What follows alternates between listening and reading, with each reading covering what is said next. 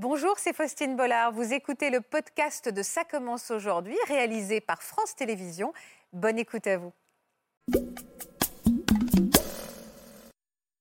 Je suis très fière de lui parce que euh, vu la maladie qu'il a, de Charcot, je suis euh, contente de la famille qu'on forme. Je souhaite à tout le monde la sérénité qu'on a aujourd'hui. Il fait des projets aujourd'hui, votre mari? Beaucoup. Il a sorti euh, trois albums et c'est extraordinaire. Voilà, franchement, si on m'avait dit au départ qu'il allait faire tout ça, j'aurais dit c'est impossible. Catherine a une maladie qui a une évolution lente, un cocktail euh, entre euh, Alzheimer, Parkinson, euh, où il y a des troubles moteurs, des troubles du langage. je trouve que c'est dur. Est-ce que vous vous sentez encore son homme ou vous ne sentez plus que son aidant? Je, pense que je me suis jamais autant senti son homme que dans le fait d'être son aidant. J'essaye de, continuer à, la faire rire. Je pense que c'est même la seule arme qu'on a contre le, désespoir, c'est le rire, il n'y en a pas d'autre. Hein. Et ça vous fait du bien, ça? Oui, beaucoup. Quand est-ce que vous avez fait la connaissance de Corinne? En 2004. J'avais déjà appris euh, depuis plusieurs années le fait d'avoir une rétinique pigmentaire. Sous-entendu que vous alliez de perdre la vue entièrement Tout à fait. La première soirée que l'on a passée ensemble, je lui ai énoncé ma maladie. Moi, ça ne m'a pas fait peur. J'étais intéressée par l'homme et pas par ses yeux.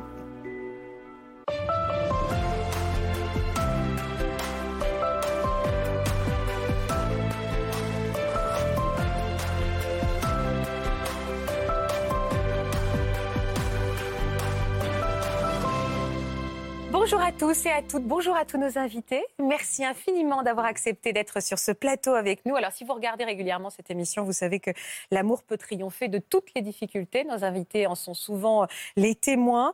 Et plus que des difficultés, parfois on parle d'épreuves et parfois insurmontables. Nos invités aujourd'hui vont nous raconter comment malgré la maladie de leur conjoint, leur amour est aujourd'hui plus fort que jamais. Bonjour Weiba.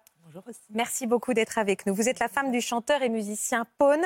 Je vous propose de tout de suite regarder le reportage qu'on vous a consacré. On est parti chez vous, dans votre maison, dans le Tarn, et on a fait la connaissance de votre famille atypique, mais surtout formidable. On regarde ces images et on en parle avec vous. Merci.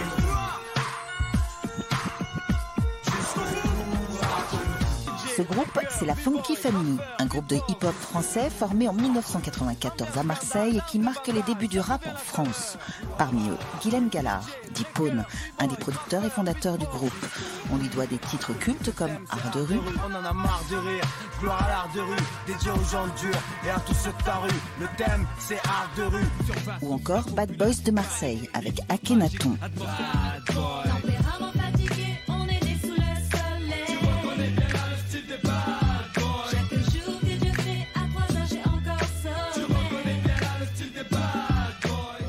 En plein succès qu'il rencontre celle qui deviendra la femme de sa vie et la mère de ses enfants, Waiba. Au début réticente, par peur d'être considérée comme une fan, la jeune femme finit par tomber amoureuse et s'engager avec le musicien, et le couple se marie en 2006. De leur amour naissent plus tard deux filles, Naïla et Jasmine. Mais en 2015, la vie de la famille bascule. On diagnostique à Pone une sclérose latérale amyotrophique, aussi appelée maladie de Charcot, qui le paralyse petit à petit.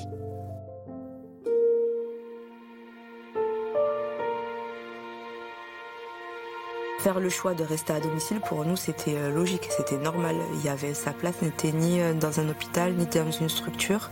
C'était juste euh, quelque chose à faire et à continuer.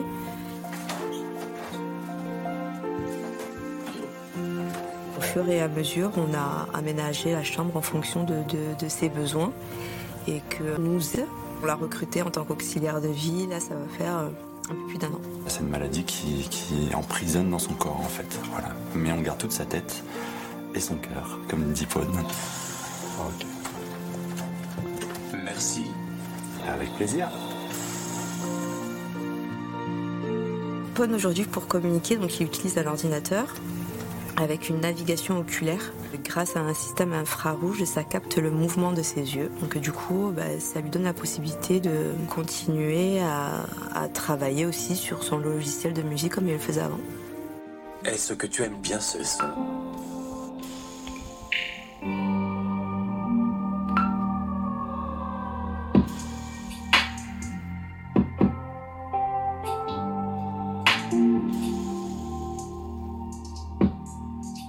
Quelqu'un qui a toujours le cerveau qui, euh, qui fonctionne à mille. Je sais vraiment pas comment tu fais. Après toutes ces années, j'arrive toujours pas à comprendre. Dès qu'il se lance dans un projet, c'est un perfectionniste, il va aller jusqu'au bout et commence à recomposer. Les seuls moments où il va arrêter tout, quel que soit le moment, c'est quand les filles, euh, quand les filles viennent le voir dans la chambre. Les filles avec leur père, c'est une vie normale entre un père et ses filles. On a eu le diagnostic de la maladie. Naïla avait 7 ans et Jasmine avait 4 ans. Attention, tu vas avoir peur. Ça, par contre, ça fait peur. Je peux pas dire que ça fait pas peur. C'est une ampoule. C'est une ampoule? Genre, c'est une ampoule vivante, c'est ça? Ce qu'il a fait la tête. Ça fait ampoule quand même. Comme ça, là. Attention, je suis un spécialiste des monstres. Je suis sûre, c'est pour ça que j'ai voulu le faire avec lui. Ah bah. C'est parce que c'est un spécialiste. Malgré cette maladie, on peut quand même euh, continuer à faire des choses avec lui. Enfin, ça reste un père, euh, je dirais, à peu près comme les autres. Mais bon, Ouais, normal. Il nous inspire beaucoup, je pense. ouais. on est fiers de lui. Enfin, c'est, c'est vrai que c'est notre héros. en fait. Bah, des fois, je me dis, euh, je me dis, je sais pas comment il fait. Ça doit être compliqué. Il y a des jours qui sont peut-être plus durs que d'autres, mais euh, il a la force de jamais nous le montrer. Je suis super fière de lui et comme, euh, comme je lui dis, je lui dis, t'es, un boss, hein. donc c'est un boss.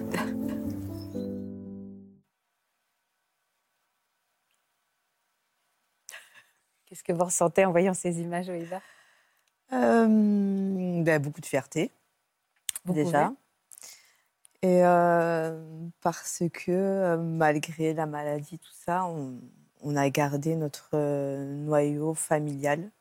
Je pense que voilà, la maladie, ça, ça l'a pas touché. Donc du coup, donc voilà, voir nos filles évoluer avec leur papa à côté. Donc voilà, même s'il est différent, ça reste, ça reste leur papa. Donc très très fier.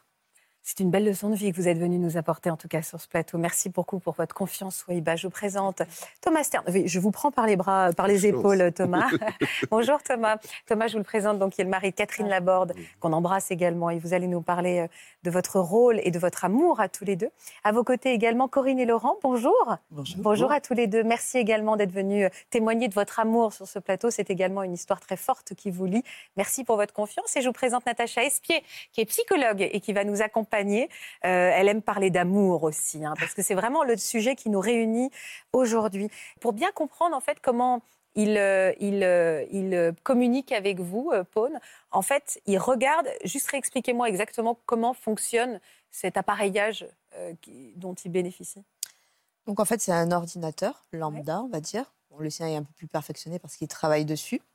Et euh, il y a une petite barrette qui est passée en dessous de l'écran. Donc, euh, et euh, c'est une barrette à infrarouge qui détecte les mouvements de ses yeux. Et grâce à un logiciel, donc sur son écran, il y a un clavier qui apparaît. Et il a juste à fixer les lettres. Ce qui va vite, en fait. Dans les c'est- assez réactif, finalement. Il fait des remarques, je voyais là sur l'ampoule. C'est presque instantané, quoi. Bon, euh, ça demande quand même un peu de- d'entraînement. Ouais. Je pense qu'après toutes ces années, il est bien entraîné, donc euh, ça va un peu, un peu vite, oui. Après, il faut savoir, donc, à chaque fois, donc, il va viser la lettre et euh, au fur et à mesure, il va avoir un mot, une phrase. Et, et après, à force de répéter aussi pas mal les mêmes mots, ben, il y a les mots qui se proposent, donc il a juste à Ah oui, voilà, c'est ça, l'ordinateur, leur- comme sur nos portables, en hein. Exactement. C'est vraiment ça. Comment il va aujourd'hui Très bien. Et vous, on vous demande comment ça va? Temps en temps, Alors moi, je vous le demande, comment ça va, vous ça va aussi. Ça va parce qu'il faut y aller ou, ou- ou c'est parfois plus difficile presque pour vous? Euh, au départ, au départ, oui. C'était, euh, ça allait parce qu'il faut y aller et que j'avais pas le choix. Aujourd'hui, euh, ça va parce que ça va, parce que je suis contente de la famille qu'on forme. Je suis très fière de lui euh, parce que, euh, vu la maladie qu'il a, euh, accomplir tout ce qu'il a accompli, c'est c'était- c'est extraordinaire. Voilà, on- franchement, si on m'avait dit au départ qu'il allait faire tout ça, j'aurais dit, mais c'est impossible. Donc, euh, donc et on est heureux dans notre vie, en fait. Voilà, on est, on est, on est serein, on est, euh, comme je dis souvent et tout, c'est peut-être fou hein, ce que je vais dire et tout, mais je souhaite à tout le monde la sérénité qu'on a aujourd'hui.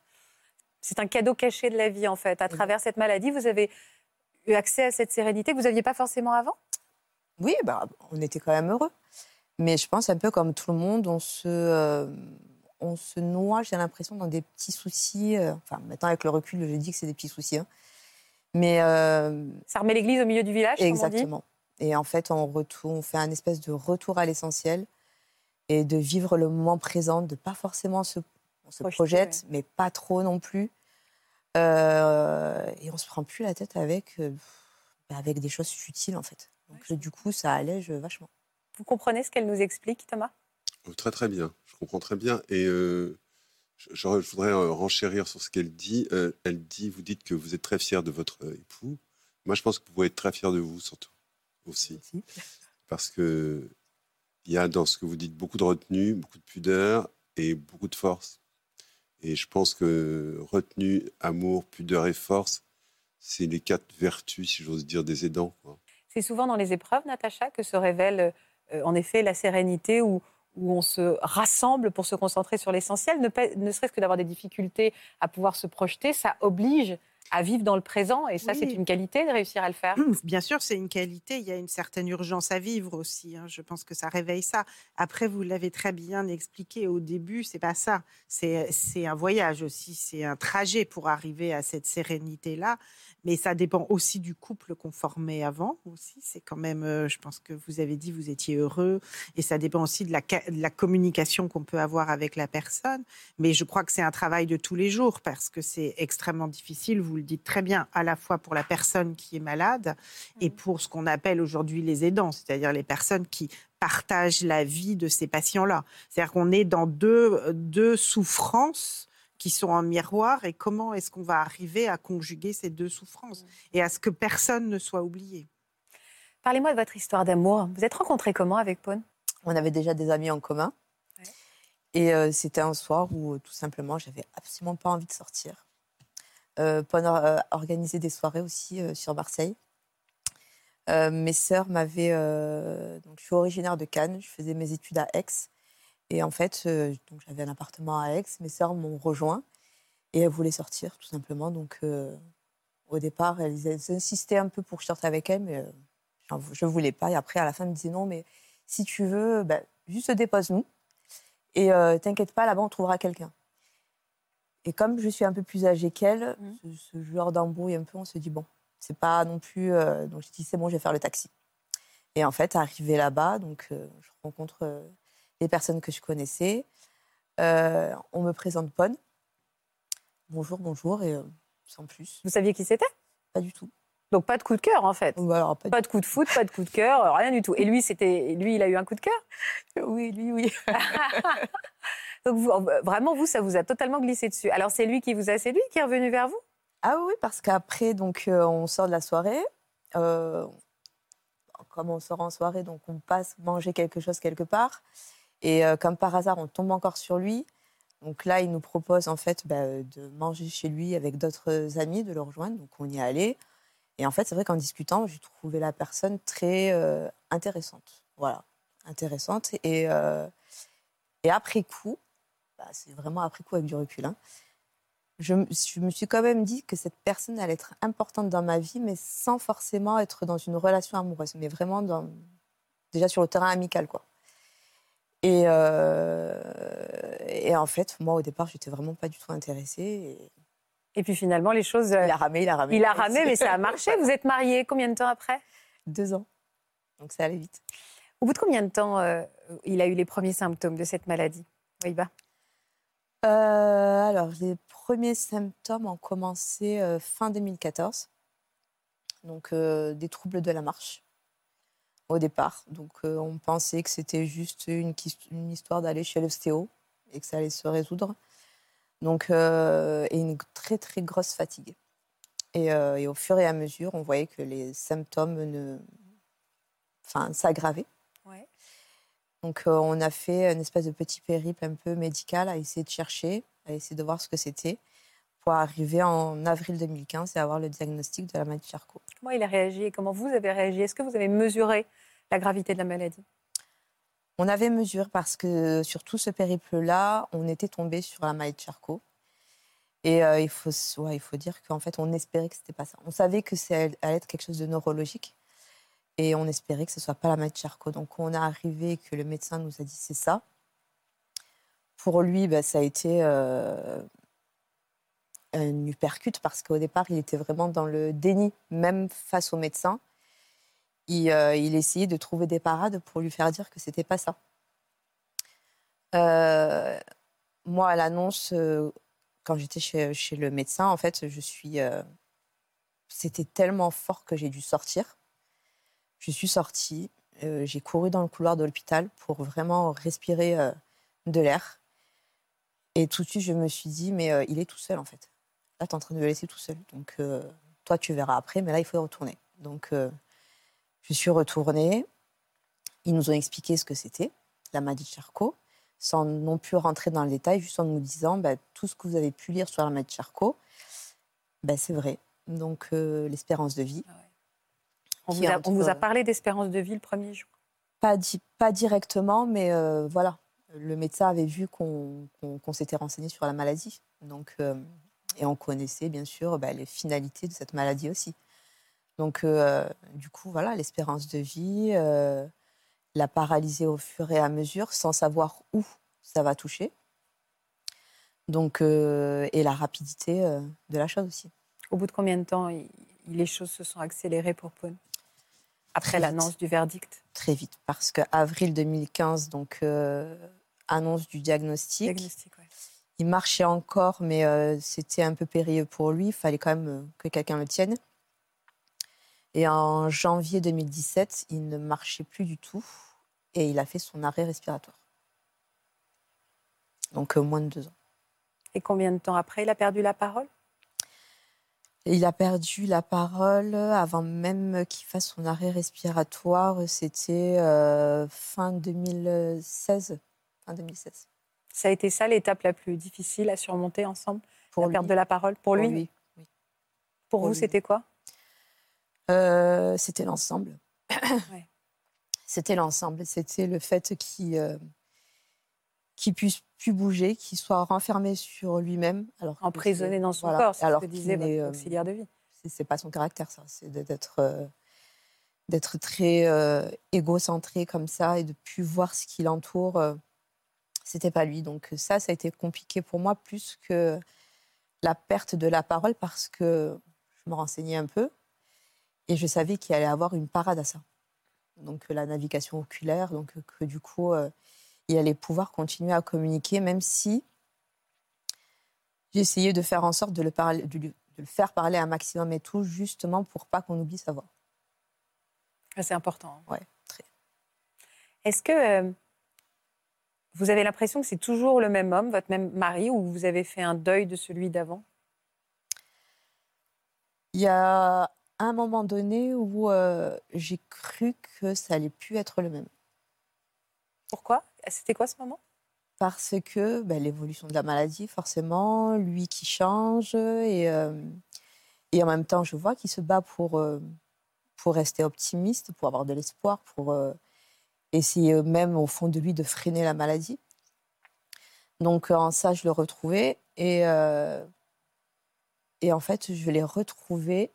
alors, chose qui est, qui est assez extraordinaire, mais je, comme je dis, à chaque fois que je peux, les croiser, je, remercie l'équipe de réanimation.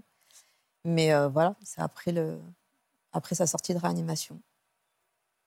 Là, je l'ai retrouvé complètement. Alors, même s'il avait plus sa voix.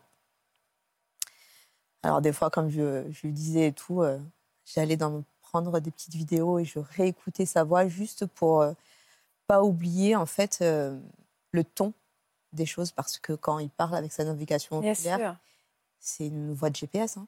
Et, euh, et du coup, on oublie des fois ben, le ton, euh, la légèreté, des fois, quand il va dire les choses, tout ça et tout. Oui, parce que là, voilà. forcément, euh, c'est monocorde. euh, exactement. Bien sûr, bien sûr. Aujourd'hui, son état se dégrade. Ça fait sept ans, hein Alors, son état s'est dégradé il est stab- stable. ouais. jusqu'à la réanimation, au moment où il a posé sa trachéotomie. Donc, euh, il, il respire euh, grâce à, à une machine. Et il a une gastrostomie aussi, donc il ne mange plus. donc il est nourri directement par l'estomac. Son état s'est stabilisé. Alors, est-ce que je pense qu'il y a aussi peut-être une part de psychologique aussi, mais je pense que le fait d'être plus serein comme ça et de ne plus avoir cette peur, de, se dire à tout moment je vais arrêter de respirer et, mourir comme ça étouffé, hmm. je pense que euh, ça aide aussi à garder une espèce de, de, sérénité pour, et euh, de faire en sorte que ça stabilise un peu. C'est le mot qui revient, sérénité. Et c'est vrai que quelque part, il vit plus en plus dans l'angoisse de perdre ce que vous dites, hein, manger, la voix. Il l'a perdu. donc, quelque part, maintenant, ces étapes tant redoutées euh, euh, sont, sont, derrière lui. Hein. Mais parler de sérénité, c'est fou. Oui, c'est fou, c'est vrai, mais je pense que vous avez raison. On sait que pour les malades atteints de la maladie de Charcot, c'est leur plus grande peur euh, d'étouffer, de mourir étouffé. Et euh, vous avez raison, Faustine, à partir du moment où tout c'est après le diagnostic, où les choses s'effondrent finalement dans, dans, un espace extrêmement rapproché, tout ce qu'on peut attendre de pire se fait et il est toujours là et il y a une pulsion de vie qui va l'animer et qui va faire qu'il va pouvoir continuer. ça, je pense que vous avez raison, il y a le psychologique, mais aussi il y a la création. C'est un artiste, je pense que le fait de pouvoir créer, c'est quelque chose d'extrêmement important pour lui et il y a toute cette vie de famille qui se cristallise autour de lui. Donc je pense que psychiquement, oui, euh, c'est extrêmement important et certainement ça l'anime toujours. Tout à fait. Vous vous disputez encore? Oui, euh, comme tous les couples. Hein. non, mais justement, on pourrait se dire de quelle manière vous vous disputez Sur quoi vous vous disputez? Euh, Juste parce qu'on n'est pas d'accord sur certaines choses, des fois, comme euh, voilà. Enfin, je pense que le... la maladie ne prend pas le pas sur le quotidien. C'est-à-dire qu'à aucun moment vous vous empêchez, parce qu'il est dans cet état-là, de, de, de l'engueuler, de ne pas être d'accord. Pas du tout. J'ai toujours fait en sorte, même au tout début, quand c'était très dur, de jamais le considérer comme un malade. C'est tout le challenge, hein, de faire que la relation vive malgré tout et vive, j'imagine, avec vos enfants. J'imagine qu'il faut aussi qu'ils prennent sa relation de père, d'autorité. Et c'est tout, toute la, question de on va rester un couple et pas euh, un patient, un malade. Ou avec un aidant. et... C'est ça. Et je pense que c'est extrêmement important de pouvoir l'engueuler quand euh, ah ça ne va pas. La seule chose que j'ai adaptée à, lui, c'est. Euh, la, communication justement par rapport aux disputes. Donc il faut savoir que moi je parle, donc euh, je peux avoir un débit très rapide. Lui, bah, son moyen de communication, c'est une tablette oculaire, donc il n'a pas le même débit que le mien. Donc euh, merci les réseaux sociaux et Messenger. Donc j'écris. Donc on, on, vous disputez par, par euh, réseaux sociaux. Exactement. Et même sur la, dans la pièce à côté, genre vous boudez, vous ah vous disputez sur Messenger. On est dans la même pièce. J'ai mon téléphone, il est sur son ordinateur. Ah, comme ça, ça euh, équilibre et égalise le temps de réponse. Ça? Vous êtes sur le même support parce que c'est vrai que quand on écrit, c'est bien, on prend le temps de poser ses mots, on y réfléchit, alors que verbalement, ça va plus vite, on peut s'énerver, tout ça. Alors que là, vous vous retrouvez sur un pied d'égalité au niveau de la dispute. Exactement. Donc les gens peuvent trouver que vous passez un super bon moment, alors que personne ne se doute qu'en fait, vous êtes en train de, Tout à fait. de vous disputer. Il a beaucoup de projets, lui, il fait des projets aujourd'hui, votre mari? Beaucoup. Beaucoup, beaucoup. Euh... Lesquels Alors, il a repris la musique chose que je pense qu'il n'aurait pas, il pas pu espérer en refaire, donc il, en refait. Il a sorti euh, trois albums. Donc un, un album qui, euh, où il rend hommage à Kate Bush. Un autre album avec une collaboration avec un, un ancien rappeur aussi. Et un autre album où euh, c'est un album caritatif pour financer l'association qu'on a montée. Il, il a écrit sa biographie qui va bientôt sortir. Il a écrit un conte pour enfants. Ah oui, il n'arrête pas, quoi. Non. Et, euh, chose qu'il a, qu'il a animé dès le départ en sortant de réanimation, c'est qu'il a écrit un livre de recettes. Les recettes qu'il aimait faire avant, des recettes de famille. C'est quoi, euh, quoi comme recette? C'était quoi son plat signature? Alors, les pâtes à la popogno. C'est des pâtes euh, aubergines, euh, viande hachée montée au parmesan Oh, oh ce que j'aime. Moi, dès qu'on m'a dit pas, je dis toujours c'est hyper bon. Est-ce que quel est votre lien avec euh, Marc-Antoine Lebray? Expliquez-moi. Alors Marc-Antoine. C'est un imitateur hein, euh, célèbre. Et euh, qu'est-ce qui s'est passé? En quoi il a joué un rôle dans votre vie? Alors Marc-Antoine Lebray, c'est mon mari qui l'a contacté sur les réseaux sociaux parce que il voulait justement retrouver sa voix à travers donc la navigation oculaire.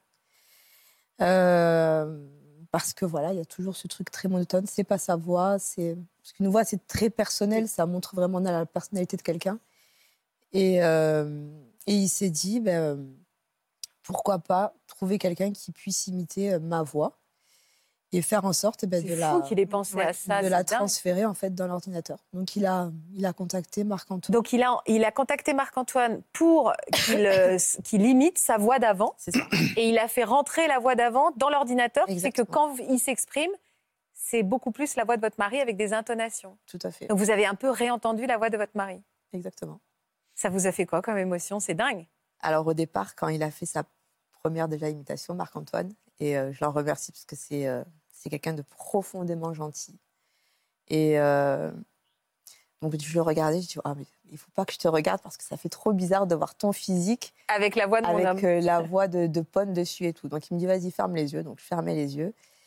Et donc, le temps qui vraiment qu'il prenne un peu euh, la voix. Et une fois qu'il a eu, mais ça a été ça a été extraordinaire parce que euh, tellement je lui disais, écoute, je n'ai même pas besoin de la machine, tu vas te mettre sous le lit. à chaque fois que Pon parle, c'est toi qui vas prononcer. et, et, Pon, ça lui a fait quoi comme émotion?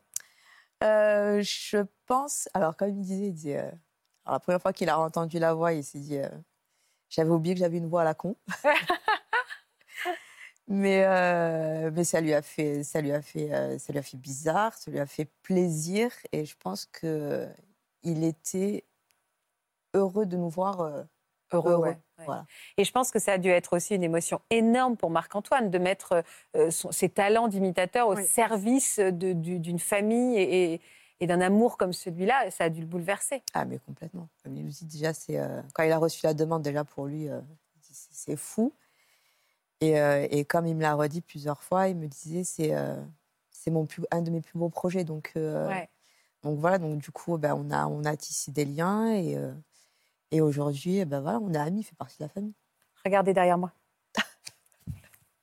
coucou Waiba, coucou Pon. Vous êtes euh, tous les deux forts au niveau artistique, euh, vous faites plein de choses au niveau associatif. C'est incroyable. Donc euh, je pense fort à vous et je pense tout le temps à vous d'ailleurs, puisque Pon, tu viens me, me composer une, une musique dans mon spectacle. Donc sur scène, à chaque fois, je pense fort à vous. Je vous embrasse.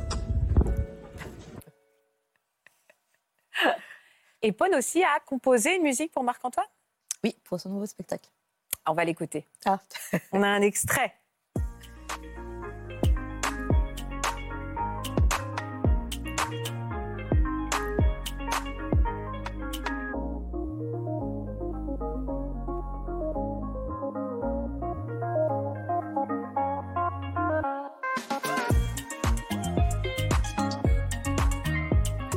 C'est fou, hein D'imaginer que il exerce son talent finalement. Euh, enfin, il a perdu en effet la voix, même si Marc-Antoine lui en donnait une. Il est aujourd'hui euh, allongé. Quel message d'espoir on envoie? Je ne sais pas combien de personnes sont touchées par la maladie de Charcot. À peu près 8000 personnes. Donc 8000 personnes, on n'imagine pas le message d'espoir. Enfin, on imagine bien aujourd'hui euh, le fait qu'il puisse continuer à exercer sa passion, son métier, la sérénité dont vous nous parlez. Bah, c'est le message en tout cas qui, à travers tout ce qu'il fait, qu'il a voulu passer. C'est malgré des situations très compliquées. comme il dit, il dit, je crois qu'au niveau handicap, je suis ceinture noire, troisième dan, donc on y va quoi. On y va. Donc et malgré tout ça, ben, je reste heureux, je, je fais encore, j'ai encore des projets, tout ça. C'est vraiment donner de l'espoir aux, personnes malades, aux personnes dans la difficulté, quelle que soit la maladie, la difficulté. Se dire, voilà, pour lui, comme il dit, son slogan, c'est tout est possible. Donc, euh, Et il le prouve. Hein. il, se projeter dans le futur aussi, puisqu'on dit souvent aux patients qui sont atteints de la maladie de Charcot de profiter du présent et de pas se projeter. Et en fait, lui, sa grande force, c'est aussi de pouvoir se projeter avec ces projets-là. Et je pense que c'est très important pour lui. C'est ça. Thomas, je, je, vous sens très ému euh, de ce que vous entendez depuis tout à l'heure. Hein. Vous reconnaissez aussi dans les mots qu'elle prononce, dans tout ça? Oh, je trouve beaucoup plus courageuse et beaucoup plus euh, steady, comme disent les Anglais, que moi. Non. Si, si, franchement. Pourquoi vous vous sentez pas courageux parfois? Euh, je Moi, je suis plutôt, euh, je suis plutôt dans l'auto-analyse de l'aidant ces temps-ci. je trouve que c'est dur. pour, pour beaucoup d'aidants, qui n'en parlent pas d'ailleurs, qui ne disent pas en général, qui sont très très pudique. Vous savez, il y a une- en fait, le dernier carré de la pudeur, c'est les aidants. C'est-à-dire, euh, il y a 11 millions de gens pudiques en France, c'est-à-dire euh, qui encaissent. euh, On parle pas d'eux, on parle souvent des malades, mais ceux pas qui sont dans l'ombre. Eux, eux parlent pas d'eux surtout. C'est- très étonnant. Ils, ils sont, ils sont la face cachée de la maladie. Oui, parce qu'ils disent que- mais non, mais c'est pas moi le malade, c'est pas moi le le malade. ouais, c'est ça. Alors, euh, c'est vrai que moi, je suis très, très préoccupé par l'idée de donner la parole ou de Aux aidants, donner ma parole et, et échanger avec des aidants. Et euh, mais je trouve que vous êtes complètement admirable. Je- On vous demande comment ça va, vous? Moi aussi, non, moi je crois Moi pas. On vous demande comment ça va, vous, Thomas? Euh, moi, comment ça va? Euh, C'est variable. Là, je passe une période qui est un peu plus dure que, que jusqu'à euh, quand on a fait le livre, en gros. Avec Alors, parce que la Catherine? maladie, Catherine a une maladie qui a une évolution lente. Et, mais mais c'est aussi une maladie neurodégénérative qu'on a la, fausse pudeur politiquement correcte d'appeler neuroévolutive. Maintenant, on ne dit plus des maladies neu- neurodégénératives, on dit des maladies neuroévolutives, ce que je trouve euh, incroyable d'hypocrisie. Et euh, donc, elle a également une maladie neurodégénérative qui s'appelle la maladie à corps de Lévy, qui est une maladie, euh, comment dirais-je, c'est un cocktail entre Alzheimer, Parkinson, où il y a des troubles moteurs, des troubles du langage, euh, des crises d'angoisse, des hallucinations. euh, c'est un tableau euh, costaud. oui. Et pourquoi pour vous, en ce moment, c'est plus dur? Euh, D'abord parce que la maladie, en fait c'est la, la vraie raison, euh, la vraie raison, je crois, c'est qu'elle est rentrée dans une dans une phase où elle a du mal à s'exprimer. C'est-à-dire qu'elle comprend ce qu'on lui dit, mais elle a énormément de mal à Formuler les choses. à, à formuler les choses, et donc euh, euh, la, la communication devient extrêmement Devient difficile. compliqué, quoi. Je voudrais qu'on regarde quelques images, puisque Catherine nous avait parlé de son combat contre la maladie, de, contre sa maladie ici sur ce plateau. C'était il y a quatre ans, et j'avais envie qu'on les revoie. Vous souffrez de la maladie de Parkinson, Oui, mais pas tout à fait d'ailleurs, en fait. C'est la... En fait, il y a une autre maladie qui se crève sur la première. Il y a la maladie de, de corps de Lévy. Merci. C'est votre compagnon qui vous a poussé à consulter. Oui. Au départ, de façon un peu légère. Tu devrais consulter. Il vous lance comme ça. Vous allez finir par aller voir un, un neurologue. Neurologue, oui. Et très vite, il va, il va poser le diagnostic. Oui, je lui dis, mais attendez, la docteur, vous êtes en train de me dire que j'ai la maladie de Parkinson, c'est ça? Mais c'est quoi? Pourquoi cette maladie? Qu'est-ce que ça vient faire dans ma vie? Et Votre médecin, il vous a conseillé de le garder pour vous? Je pense qu'il m'a dit de continuer à cause de ça. Il fallait pas laisser le, le, le- le mal en repos. Il fallait essayer de le combattre. Tant ne plus travailler, c'est sortir de la société humaine aussi. Quel combat vous menez, Catherine, aujourd'hui? Le combat que je mène aujourd'hui, je me suis rendu compte que j'étais bien seule pour vivre cette maladie. Euh, et même mon entourage le plus proche, il comprenait pas toujours. Ou, ou même à la télé, des gens absolument adorables, mais qui, prenaient, qui savaient pas trop quelle distance prendre vis-à-vis de moi. Quelle est la bonne attitude à avoir? Le rire reste toujours un moyen pour prendre un petit peu de distance sans avoir trop le goût du malheur. Les gens près de moi ils sont peut-être davantage choqués par mes propos que je ne le suis moi-même. Vous dissociez votre corps également. Tu vas trembler, tu vas avoir des difficultés. Mais moi, ma tête est libre. Oui. Et va le rester. Oui. Là, là, par exemple, elle n'a aucun problème d'expression. Vous voyez, elle parle euh, avec beaucoup de fluidité. euh, bon, elle pourrait, elle, aujourd'hui, elle n'est plus du tout dans ce registre. euh, Dans ce registre Elle pourrait pas être sur ce plateau Non. aujourd'hui. Aussi, elle pourrait, mais euh, ce serait beaucoup plus difficile. Et donc, l'évolution, elle s'est faite plutôt dans cette direction-là. Est-ce que vous êtes encore. Est-ce que vous vous sentez encore son homme ou vous ne sentez plus que son aidant? J'ai écrit un truc là-dessus dans le livre. euh, bien sûr que je, je, je- je pense que je me suis jamais autant senti son homme que dans le fait d'être son aidant. Comment, aim- Comment aimer devient aider? C'est un livre que vous aviez sorti euh, ensemble. hein. On a sorti ça il y a deux ans, oui, deux, deux- deux ans. Euh, et effectivement, euh, euh, bizarrement, moi, je me suis remis à lire les stoïciens à ce moment-là. Je lisais beaucoup Marc Aurèle, je lisais beaucoup des penseurs comme ça, euh, en fait, des- qui sont des penseurs euh, de la masculinité stoïcienne classique. Et c'était des. C'est ce qu'ils disent en gros, démerde-toi toi-même, quoi. Et puis, viens pas nous emmerder avec tes, tes problèmes. Assois-toi sur l'empire que tu as sur toi-même, quoi. Bon, bon, alors j'ai essayé. J'essaye. Bon an, mal an. Est-ce qu'il y a des fois où vous ne la reconnaissez pas? On parlait tout à l'heure d'un, deuil qu'on est obligé de faire. Oui, ça s'appelle le deuil blanc. Le deuil Ah, blanc. Psychologue, oui. Euh, non, non. Je pense que je pense que la différence entre un aidant et un soignant, c'est que euh, la maladie existe et pour le médecin comme pour l'aidant, mais l'aidant, il cherche toujours la personne dans le malade. Et même s'il doit la nourrir avec des souvenirs, euh, la, la faire revivre, la réincarner. euh, C'est ce que vous faites? Oui, bien sûr. Mais on ne peut pas faire autrement. C'est impossible de faire autrement. Sinon, euh, sinon il y a une cassure qui s'installe. Je veux dire, sinon, on- Hmm. on- Est-ce que vous vous êtes surpris vous-même? Vous pensiez que vous seriez capable de devenir l'homme que vous êtes aujourd'hui à ses côtés? absolument pas. J'ai aucune disposition. J'avais aucune disposition à, à ce type de dévouement. Bon, parce que je suis égoïste, euh, je suis euh, narcissique, euh, je pense qu'à moi, enfin plus maintenant, mais enfin très longtemps, enfin, jusqu'à un âge très avancé. Je dois Mais dire. vous êtes très sincère, donc. J'ai réussi Très en plus, honnête. assez, assez, assez sincère, assez lucide sur mes, mes, mes limites. Et non, non, j'ai jamais pensé à, à, à, titres que je pourrais rentrer dans ces, cette mécanique de dépassement. Pas du tout. Non, Et alors, ça vous, vous êtes fier de vous d'arriver à justement à, ce type de relation avec elle dans ces circonstances-là Est-ce que je suis fier de moi? J'en sais rien. Oui, certainement, euh, il y a. euh, comment vous dire? Euh, Je ne sais pas si je suis fier de moi. En tout cas, je prends une forme de distance amusée par rapport au fait de vivre dans une culture qui est une culture un petit peu euh, un petit peu pleurnicharde de la victime, tous azimuts. Et euh, je regarde ça avec un peu de distance, je dois dire. Mais ça me rend pas pour autant euh, super. Je me prends pas pour un héros, quoi. Non. Franchement. Et, et, euh, c'est un peu ce que disait Waïba tout à l'heure. Est-ce que Catherine nous parlait d'humour à cette époque-là? Est-ce qu'aujourd'hui, l'humour est toujours présent dans votre couple?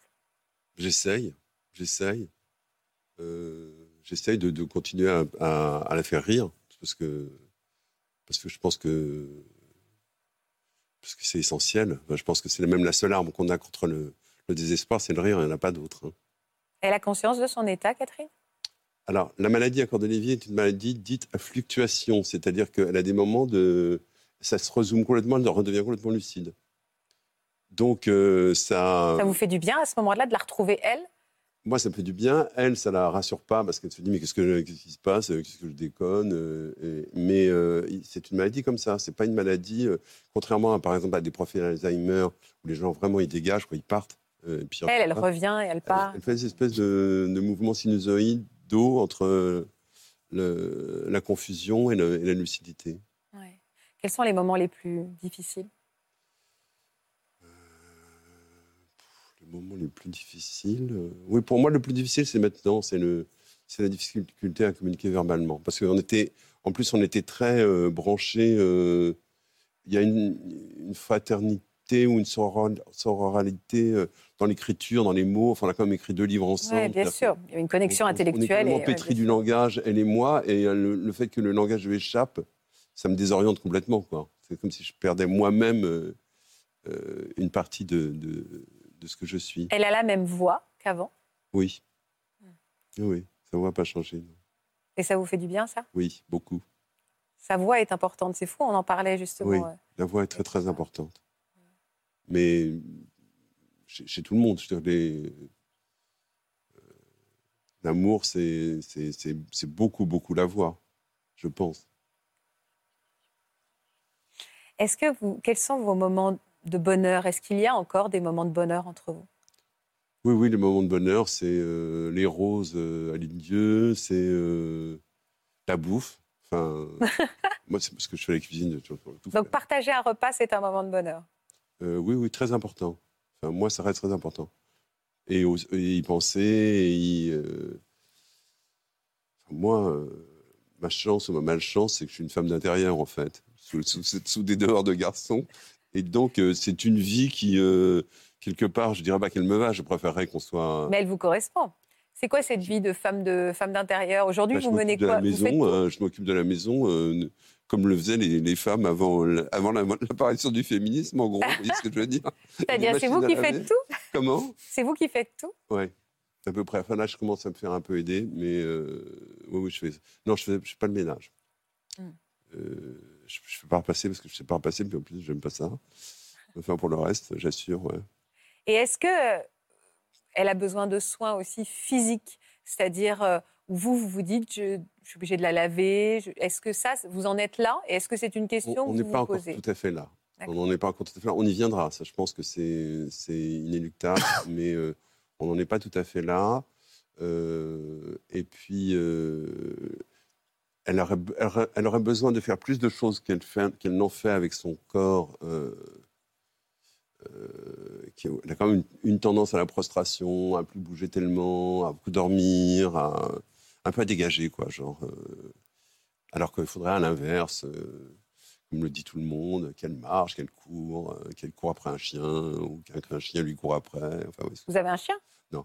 On vous dit de prendre un chien? Vous savez ce que m'avait dit la personne qui m'a occupé opéré de la hanche. Vous savez pourquoi les gens qu'on opère de la hanche, euh, pourquoi les gens euh, qui ont un chien vivent 50 plus que les autres en, en moyenne? C'est vrai? Ce qui marche, Ah ouais, parce qu'il marche. bien sûr. Vous pouvez la laisser seule aujourd'hui? Euh, pas trop, Non. pas trop. Vous Ça craquez parfois Comment? Vous craquez parfois vous? Oui, oui, oui. Je craque. Enfin, je veux dire, au niveau verbatim, hurlement, oui, oui, pas mal, oui. oui.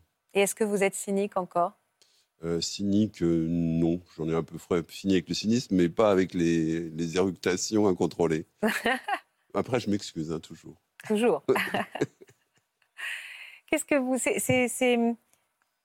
très, c'est très lucide. On parle de pudeur depuis tout à l'heure, des aidants. Et je trouve que votre témoignage est fort aussi, Thomas, parce que vous ne. Voilà, vous dites d'ailleurs, en ce moment, c'est difficile, en ce moment, c'est compliqué. Euh, vous ne mettez pas un voile rose devant tout ce que vous vivez. Et, euh, et je trouve que c'est nécessaire qu'on donne cette parole-là. Non, euh, aidant, ça n'est pas que du soutien, c'est aussi extrêmement difficile. Oui, mais je pense que c'est hein. important de le rappeler. hein. C'est vrai que c'est extrêmement difficile pour les aidants. Vous disiez tout à l'heure qu'on ne les interroge pas sur leur souffrance, c'est vrai. Et eux aussi, ne, enfin, comme ils sont très pudiques et au fond c'est la personne malade qui va compter entre guillemets, je pense qu'ils ne sont pas assez aidés aussi. Ils pourraient réclamer peut-être, il y a plus d'aide à réclamer s'ils savaient qu'ils peuvent s'autoriser à le faire. Je pense que ça, c'est important de savoir que c'est extrêmement, c'est épuisant pour les aidants aussi. Ah bah, Euh, absolument. il y a des pathologies qui ont été identifiées autour de ça, des pathologies cardiaques notamment, de fatigue. Et je trouve ça très sain ce que vous dites, que de temps en temps vous éructez, parce qu'il y a des moments où... Il faut faire en- sortir les Voilà, il faut faire sortir les choses, on n'en peut plus. Ça ne veut pas dire qu'on n'aime pas l'autre, qu'on n'aime plus l'autre. Ça veut dire que soi-même, bah, on a des affects, on souffre de voir la femme qu'on aime, par exemple, aller mal. Et il faut bien qu'il y ait une place pour euh, vos affects aussi. Et ça, il faut, je crois, jamais l'oublier, le répéter, répéter qu'il faut prendre soin des aidants, absolument. Et j'ai trouvé très touchant ce que vous disiez sur le- les, les moments où vous vous retrouvez. hein. On cherche la familiarité de l'autre, à retrouver un peu d'intimité dans ces moments qui sont extrêmement difficiles. C'est ce que vous disiez aussi. Et je pense que c'est important, ça aussi, de le rappeler. C'est ça qui vous manque aussi, hein, l'intimité avec votre femme? Oui, oui. Enfin, et encore, encore, euh, moi, j'ai pas le. Il y a dans cette maladie, il y a quelque chose que, que- qui me, en fait, qui me- c'est le truc qui me fout le plus la trouille. Il y a un truc qui s'appelle le syndrome de Gaspard, euh, qui est, qui est la, la, la non reconnaissance de l'autre, euh, même si vous avez été, avec- il a été avec vous depuis euh, des, des années, des années, et surtout son, app- son apparition. Je trouve que c'est un scénario de film d'horreur. Ouais. Son apparition sous forme d'un autre d'un jumeau malfaisant de la, de la personne avec qui Ouais, ça, ouais. Oui, c'est- moi, un jour, je peux devenir euh, un espèce de machin malfaisant qui ressemble à moi. Oui, je comprends. Oui, Ça, c'est une hallucination. c'est euh, Ah oui, je, je comprends parce que c'est terrifiant, ça. Effectivement, c'est le phénomène d'hallucination où on pense que vous avez été remplacé euh, par votre double maléfique et c'est quelque chose qui fait extrêmement peur. Enfin, je sais pas ça pour l'instant, donc. euh, Et si un jour ça arrive, dans ces conditions-là, on, on réagit comment en fait? On laisse passer la crise. Enfin, si c'est une crise, on laisse passer la crise? Bah, je pense qu'il faut d'abord, il y, a, il y a certainement des médicaments, puisque ça ne se soigne pas, mais ça peut se soulager par des médicaments, chaque symptôme étant traité séparément. C'est ça toute la difficulté de cette maladie, c'est qu'il y a plusieurs symptômes de plusieurs maladies qui vont se combiner. Donc, oui, c'est un symptôme qu'on peut traiter, mais sur le moment, quand on est pris dans la crise, je pense qu'il faut effectivement laisser passer, essayer, essayer de calmer. Mais c'est prendre sur soi euh, beaucoup de, de violence et c'est extrêmement difficile. Enfin, moi, j'ai pas ça. Enfin, pour l'instant, ça Oui, n'existe pas dans ma bien vie. sûr. Ça existe dans mes angoisses, mais pas dans ma vie. Et vous vous projetez avec, euh, avec Catherine dans l'avenir Vous pensez au jour où Bah, peut-être. euh, je me projette pas, je serai là, euh, je, je serai là jusqu'au bout, parce que je sais aussi euh, qu'il y a de sa part, même si elle n'est pas formulée, une demande que je sois là jusqu'au bout. Et je crois que c'est même c'est ce qui est assez dur à encaisser, à admettre, mais je pense que le, le contrat et le vrai contrat amoureux, il se termine quand même par l'idée de mourir dans les bras l'un de l'autre enfin, ou que l'un des deux euh, meure dans les bras l'un de l'autre. Et ça, euh, c'est pas la peine de, de se raconter des conneries, c'est évident. Enfin, je veux dire, euh, c'est à la fois très angoissant, mais c'est une réalité. Alors, si on peut très bien fuir cette réalité, Euh, dire, je veux pas entendre parler de ça, de quoi vous me parlez, personne ne meurt, tout le monde est beau, tout le monde est jeune, le monde va super bien, je vois pas où est le problème. Mais la vraie, enfin, il y a cet obstacle, il y a cette, il y a cette chose-là qui existe. Et euh, donc, euh, l'avenir, euh, de toute façon, l'avenir, il passera par là. Maintenant, on en parle, après, je reviendrai après, parce que pour l'instant, euh, je sais que on chemine, on descend ce fleuve-là. Vous faites face, hein. vous êtes impressionnant aussi. hein. Mm. Si, si, vous parlez depuis tout à l'heure, enfin, vous nous disiez j'étais égoïste, lâche, narcissiste. Et en fait, j'ai tout le contraire en face de moi. Je trouve ça très touchant ce que vous nous dites avec beaucoup de lucidité et de Ben, courage, merci. justement. Non, non, mais vraiment. Et vous Vraiment. êtes plus fort que moi. Oh non, pas du Oui, tout. oui. Non, parce que- Attendez, on va faire rentrer Laurent, euh, Laurent et Corinne, on va voir lequel est le plus fort. Non, je plaisante. J'ai l'impression qu'il y a une à La battle. différence de la maladie de Charcot, ça ne touche pas les parties euh, cognitives, en fait, c'est que Mm, moteur. Donc, euh, il garde sa tête, il garde tout ça et tout. Mm. Donc, je pense que Bien sûr. si ça avait été, enfin voilà, si on avait, euh, s'il avait été touché aussi d'une, dans, dans une démence ou quoi, là, je ne serais pas été du tout le même scénario. Donc, euh, Mmh, donc du coup, euh, chapeau. merci.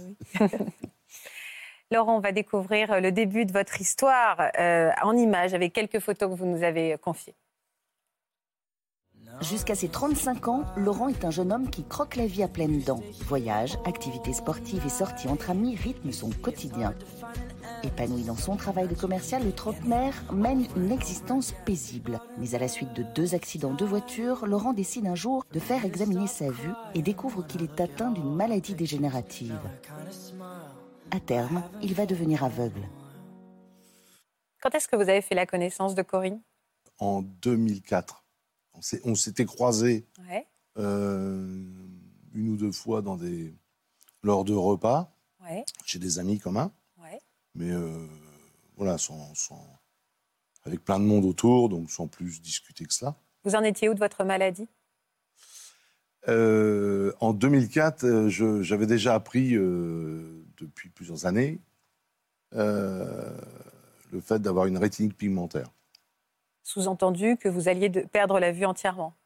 Tout à fait. Voilà. À quel... Donc, oh, Non, allez-y, je vous en prie. non. je disais ce qui, ce qui fait que très rapidement, enfin, c'est-à-dire que le- la première soirée que l'on a passée ensemble, dès la première soirée, je lui ai, je lui ai énoncé ma maladie. J'ai dit à Corinne que voilà, j'avais une rétinique pigmentaire. Euh, à la différence de moi, elle connaissait la maladie. Et, euh, et donc, elle en connaissait aussi le- la finalité. Quoi. Comment vous avez réagi? Vous étiez ensemble déjà ou c'était le premier dîner, le premier date? Vous étiez ensemble déjà? C'était le premier dîner. Donc vous n'étiez pas encore engagé à ses Pas côtés du tout. Quelle a été votre réaction? Qu'est-ce que vous avez ressenti? Moi, ça ne m'a pas fait peur, hein, dans le sens où euh, je connaissais cette maladie, je savais la finalité, je savais euh, le- le- le- la cécité probable, le temps. Je, on- voilà, je ne le maîtrisais pas, je ne le connaissais pas, mais je savais ce qui allait se passer. Pour autant, moi, j'étais intéressée par l'homme et pas par ses yeux. Il s'est passé combien de temps finalement entre ce premier dîner et la perte de votre vue, Laurent? Euh, il s'est passé 12 ans. 12 ans, c'est-à-dire ça a été en cascade, évidemment. Euh, en 2008, euh, j'ai arrêté donc de conduire. Là, ça devenait beaucoup trop dangereux, suite à une visite au centre au 15-20. Et, euh, et donc, j'ai changé. J'ai eu la chance d'être dans une société, très grosse société, qui a pu me proposer un travail administratif. D'accord. Et c'est très important. On en parlait tout à l'heure, mais c'est très très important de continuer à travailler, de pouvoir continuer à travailler du moins. Et, et j'ai perdu la vue complètement en 2016. C'est-à-dire que 2015, j'ai un pro- mon œil droit s'est fermé. Et 2016, euh, les deux se sont fermés. On est passé à, à une autre histoire. Comment ça se passe en fait? Vous dites cet œil s'est fermé. Un matin, on se réveille et, c'est...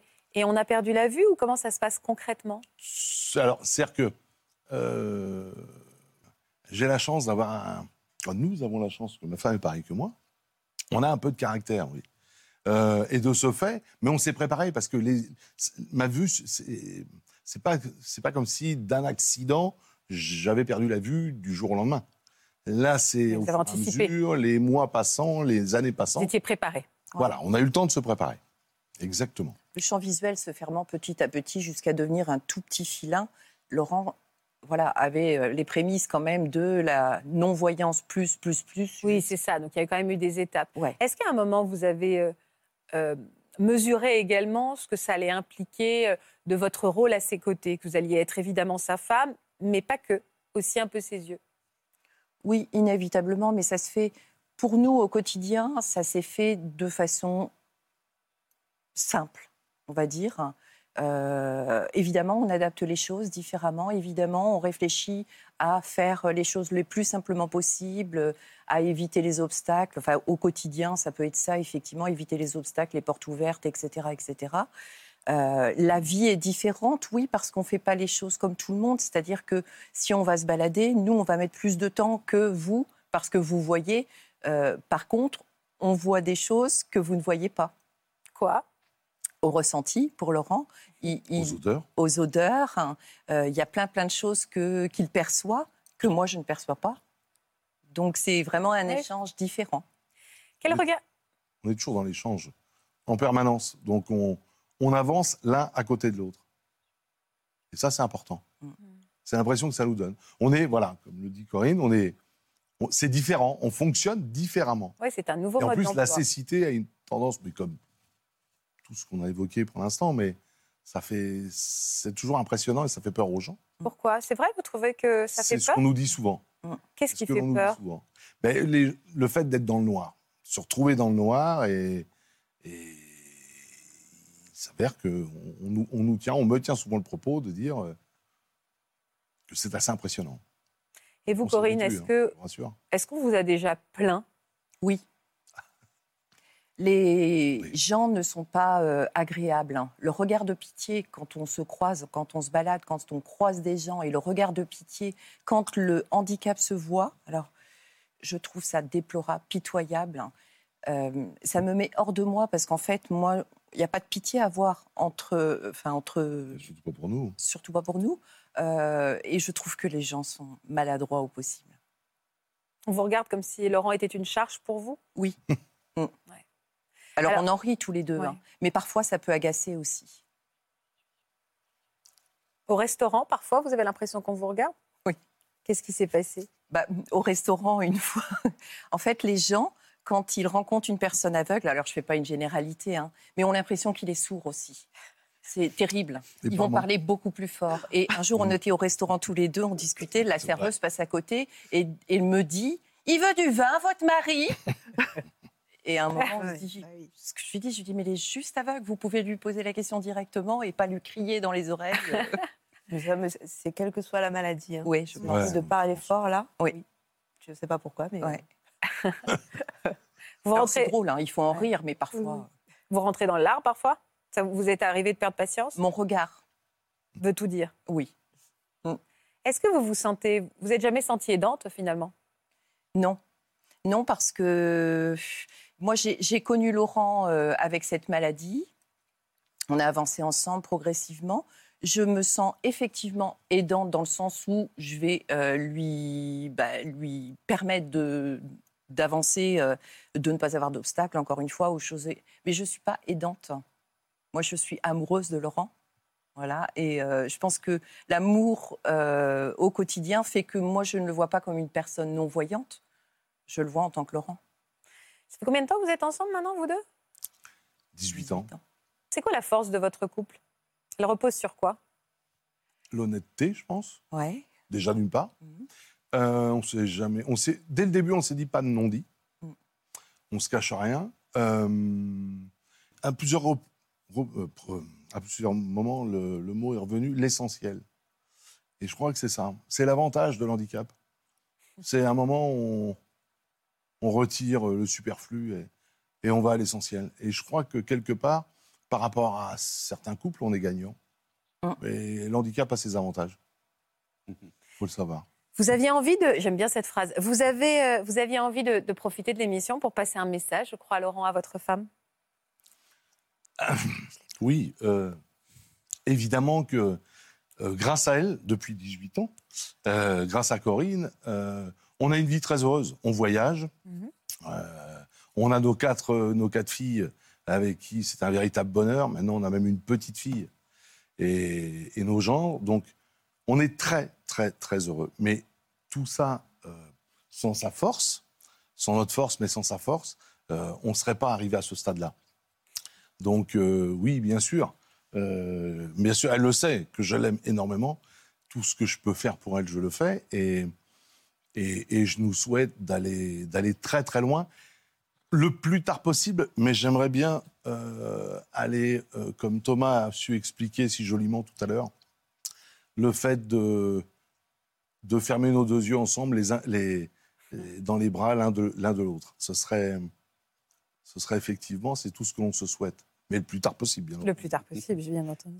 Merci infiniment à tous les quatre. Merci à vous. Euh, embrassez vos, vos époux et épouses de notre part. Merci d'avoir transmis ces si belles valeurs. Prenez soin de vous, encore une fois. On pense à vous aussi. C'est important et à tous les aidants qui nous regardent. Euh, vous avez eu raison de le préciser, Thomas. Merci beaucoup, Natacha. Merci. Alors, je vous souhaite une très belle après-midi sur France 2. Mais j'avais quelque chose d'important à vous dire, c'est que ce soir, on se donne rendez-vous à partir de 21h pour le deuxième numéro des Temps changent. On est très heureux de vous présenter euh, ce nouveau film euh, et le plateau qui va suivre. Et avec nos invités, on va se retourner sur l'histoire, justement, les histoires d'amour, l'évolution euh, du couple et de notre sexualité depuis 50 ans. Euh, Je compte sur vous pour être avec nous ce soir. Vous allez voir que c'est assez bouleversant et qu'il y a beaucoup de choses qui se sont passées depuis ces 50 dernières années. Vous allez prendre plaisir à vous y replonger. Voilà, je vous embrasse très fort. Rendez-vous donc à 21h ce soir. À tout à l'heure. Vous aussi venez témoigner dans Ça commence aujourd'hui. À plus de 50 ou 60 ans, vous avez été infidèle pour la première fois de votre vie. Après avoir été trompé, vous aviez juré que vous ne seriez jamais infidèle. Et pourtant, vous avez fini par l'être sur le tard. Pour une autre émission, l'un de vos proches a commis un crime et tout votre entourage s'est retrouvé dans la tourmente. Si vous êtes concerné, laissez-nous vos coordonnées au 01 53 84 30 99 par mail ou sur le Facebook de l'émission.